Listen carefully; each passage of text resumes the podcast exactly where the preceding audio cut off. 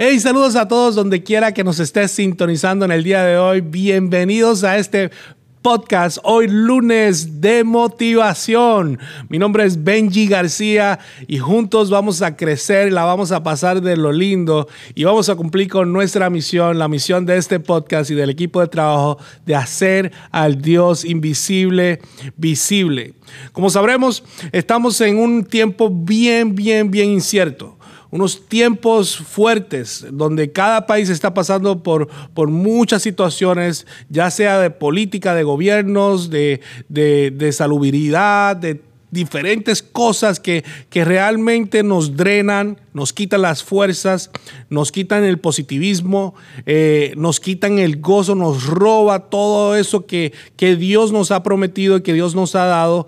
Y entonces nuestra efectividad, nuestra eh, forma de trabajar cambia, nuestras actitudes cambian y nuestros resultados también cambian. Por eso en el día de hoy hemos tratado de llevar un material que pueda ser intencional, que pueda eh, hablar a tu vida a la misma vez que pueda eh, eh, ser práctico y sencillo y que puedas aplicar.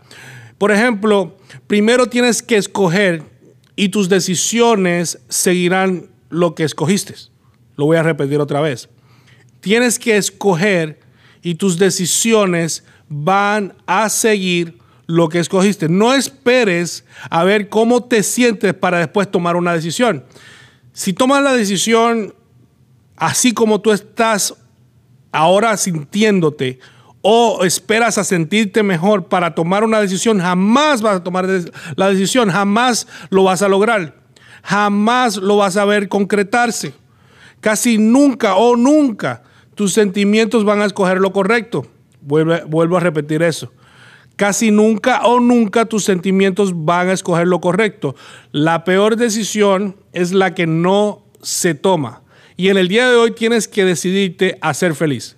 Decídete a tener gozo, decídete a alegrarte, decídete a tener una, una nueva actitud, una actitud positiva, una actitud de triunfador y de victorioso. Mira lo que dice el autor de los Hebreos en el capítulo 12, versículo 2. Esto lo hacemos al fijar la mirada en Jesús, o sea, nosotros vamos a obtener esto cuando fijamos la mirada en Jesús, el campeón que inicia y perfecciona nuestra fe. Y después nos cuenta algo que hizo Jesús. Y mira cómo, cómo lo cuenta. Debido al gozo que le esperaba. ¿A quién le esperaba? A Jesús. Debido al gozo que le esperaba a Jesús. ¿A dónde? Al final. Le esperaba. Todavía no lo tenía. Le esperaba. Jesús soportó la cruz sin importarle la vergüenza que estaba representaba. escucha bien, él soportó, él aguantó, él enfrentó, confrontó, se sometió a la cruz y a todo lo que eso conllevaba, todo ese dolor que eso conllevaba, porque él esperaba gozo al final de la cruz. Y ahora está sentado en el lugar de honor junto al trono de Dios. El gozo se obtiene enfocándote. Nosotros no nos enfocamos. Dejamos que tanto ruido, que tantas cosas que estén pasando allá afuera nos desenfoquen, nos quiten los ánimos. El gozo es una manera de ver las cosas en vez de tener una necesidad de sentir ese sentimiento. O sea, es una perspectiva. Tanta gente inconforme que ahora mismo quieren renunciar a sus familias, quieren renunciar a sus trabajos, quieren renunciar a sus matrimonios, porque están esperando sentirse gozoso en vez de tener una perspectiva del gozo de que algo va a venir bien después de cada prueba, después de cada situación. Cada situación no va a durar, no es eterna, cada prueba no es eterna, no va a durar por el resto de tu vida tiene una temporada, va a tener un principio y un fin. El gozo no está en la ausencia de tristeza. O sea, no esperes que la tristeza se vaya para obtener gozo. Hay veces que el gozo tiene la autoridad sobre la tristeza. Y tú tienes, la Biblia nos da la, autoridad o, el permiso para estar tristes a, veces, porque hay tiempo para todo, tiempo para llorar, tiempo para reír, tiempo para estar contento. Escucha bien, pero hay momentos en donde enough is enough. ya, se acabó. Tienes que decir, se acabó. Di conmigo, se acabó. ¿Por qué? Porque no puedes estar triste todo el tiempo. Eso es simple. No puedes estar triste todo el tiempo. Entonces el gozo tampoco está en la presencia de una bendición. No todo el que, el que esté gozoso todo el tiempo es porque tiene un regalo, tiene una bendición todo el tiempo, tiene una promesa, una promesa todo el tiempo. Eso no es así. Y cuando miramos este texto, entendemos que no había llegado el gozo todavía, pero él necesitaba tener una esperanza en, en, eso para poder experimentar el gozo en el momento de la crisis. Si no tenía una esperanza de que el gozo iba a llegar, ese, ese, esa, esa prueba, esa crisis iba a ser bien, bien miserable durante ese proceso. No había gozo en, la prueba, había gozo en el resultado garantizado después de la prueba. O sea, no había gozo cuando, cuando lo estaban crucificando, había gozo cuando estaba resucitando. Entonces, gracias a que había un propósito, él pudo encontrar gozo. O sea, Jesús no fue sorprendido con la cruz. Jesús no fue sorprendido cuando lo escupieron. Él no fue sorprendido cuando le dieron latigazos. Él estaba preparado. Y el gozo es el enfoque antes de que se convierta en un sentimiento. El gozo es un enfoque, estaba enfocado ahí en esa esperanza antes de que se convirtiera en un sentimiento real. Vamos a hablar de perspectiva. Trata de poner los que son, le gusta la administración, le gusta las finanzas, trata de poner el, en, el, en la columna de inversiones, vas a poner tus gastos. Y vas a ver tus gastos como una inversión para prosperar, para seguir creciendo. Y es una perspectiva, claro, siguen siendo gastos, pero si tú los ves como una inversión, jamás vas a sentir dolor en dar ese dinero o de gastar ese dinero.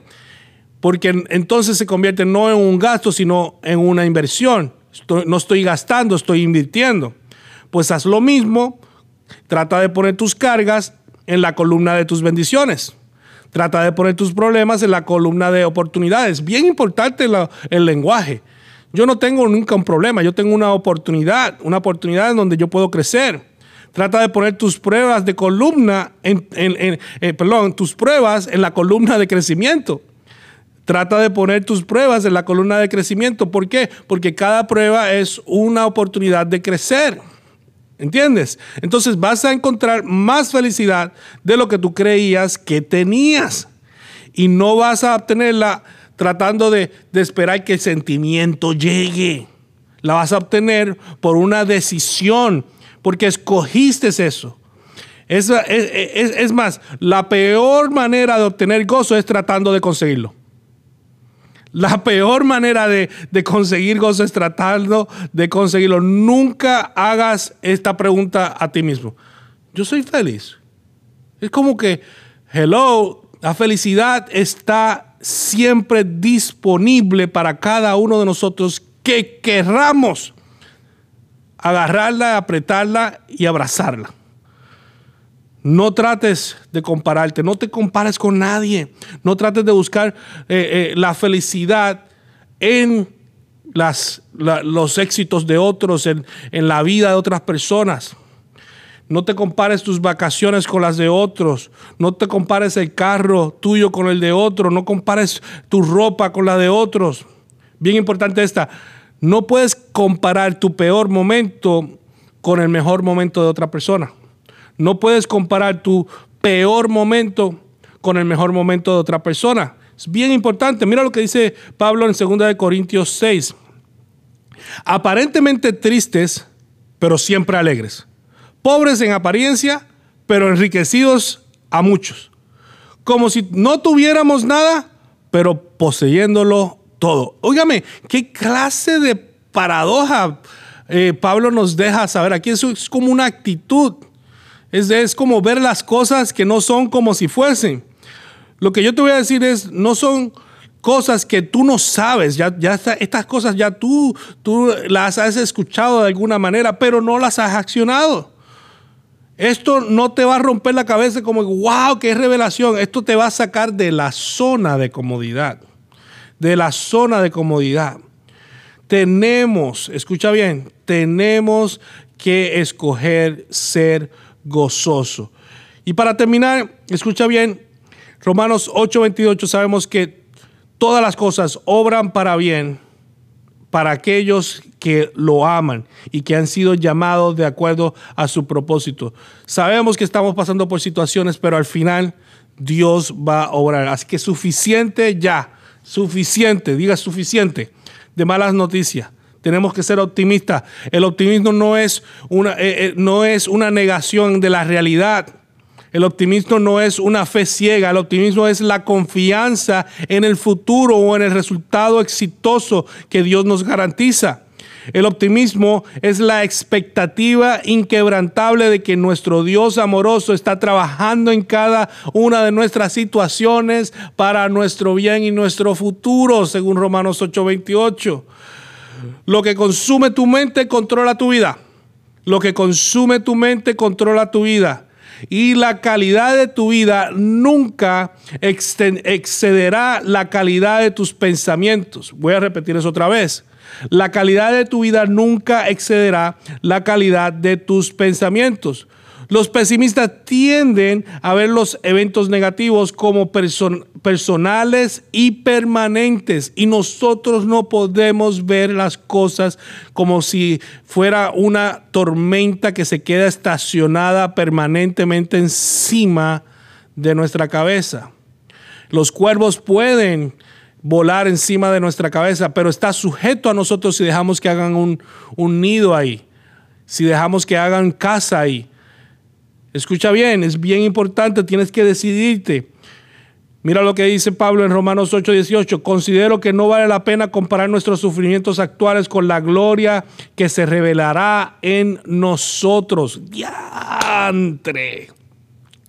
Créeme que esta palabra sí que me confronta. No podemos comparar nuestros sufrimientos con lo que viene con esa gloria que viene, con esa promesa que viene, que es permanente, que es una promesa permanente.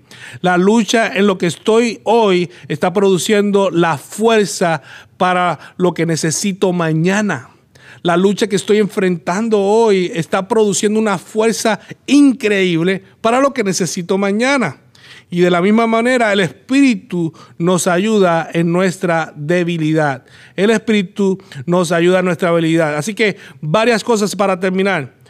Romanos 8:28, ya sabemos que todas las cosas obran para bien. Romanos 8:38 al 39 dice, porque estoy convencido de que ni la muerte, ni la vida, ni los, ni los ángeles, ni los demonios, ni lo presente, ni lo futuro, ni ningún poder, ni la, ni la altura, ni la profundidad, ni ninguna otra cosa de toda la creación podrán separarnos del amor de Dios que es Cristo Jesús, nuestro Señor nuestro.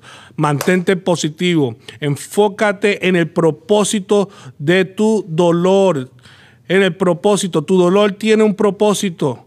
Es un proceso, así que enfócate en el propósito de ese proceso, no en el dolor de ese proceso. Así que preguntas para que reflexiones. ¿Cómo sería tu vida si confiaras por completo en Dios siempre estuvo contigo para ti y que siempre estará para ti. ¿Cómo sería tu vida si confiaras por completo en Dios y dijeras que siempre estuvo contigo y siempre estaría para ti? Esa es la primera pregunta. La segunda pregunta sería, ¿cómo puedes cambiar tu mentalidad para que confíes en cada situación en que Dios está trabajando para nuestro bien? Hazte esas dos preguntas, reflexiona. Y yo sé que vas a cambiar de mentalidad durante los próximos días de esta semana. Vas a cambiar y vas a decidirte ser gozoso y no vas a dejar que nadie, que nadie te aleje del amor de Dios. Así que gracias por sintonizarnos en este podcast. Espero que hayas podido anotar, tomar las notas. Puedes escribirnos en la, en la información que vamos a estar posteando en, cada, en cada podcast, en cada episodio. Escríbenos tus preguntas, estaremos contestando tus preguntas. Queremos conectarnos contigo y como siempre, queremos hacer al Dios invisible visible.